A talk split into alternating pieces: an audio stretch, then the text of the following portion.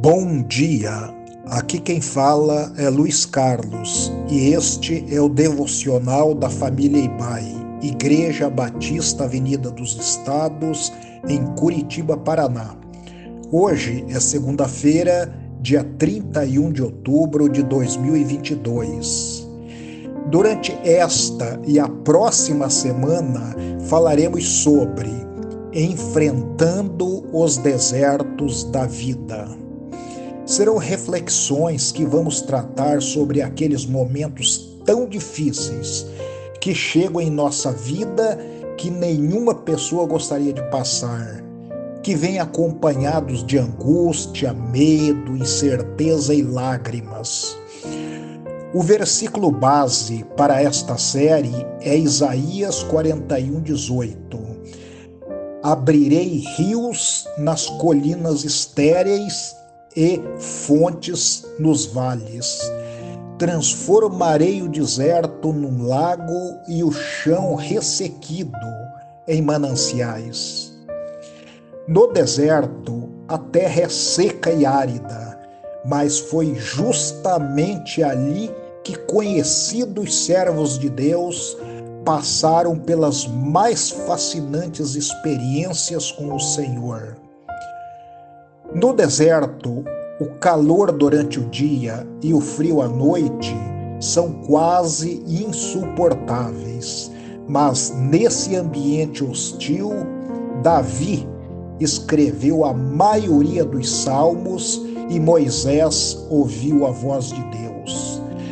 No deserto, praticamente não há vida, mas foi ali que João Batista apontou para o Cordeiro o autor da vida. Foi também em um deserto que Elias, já desistindo de viver, foi revigorado por Deus a fim de completar seu ministério. No silêncio e provação das regiões desoladas, os grandes homens encontraram as revelações que transformaram suas vidas e forjaram a história. O deserto de Midian foi a escola de formação de Moisés. O da Arábia marcou o período de pregação preparatória de Paulo. O da Judéia testemunhou o retiro de oração de Jesus. O Novo Testamento começa num deserto, onde João Batista pregava Cristo e foi batizado.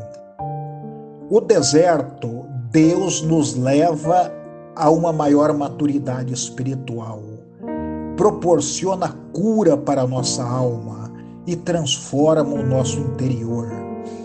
Só quem passa pelo deserto sabe o valor de uma chuva. Só quem passa pela luta sabe o valor de uma vitória. Só quem passa pelas lágrimas sabe o valor de um sorriso. Tudo em nossa vida são lições de Deus para nos fazer crescer.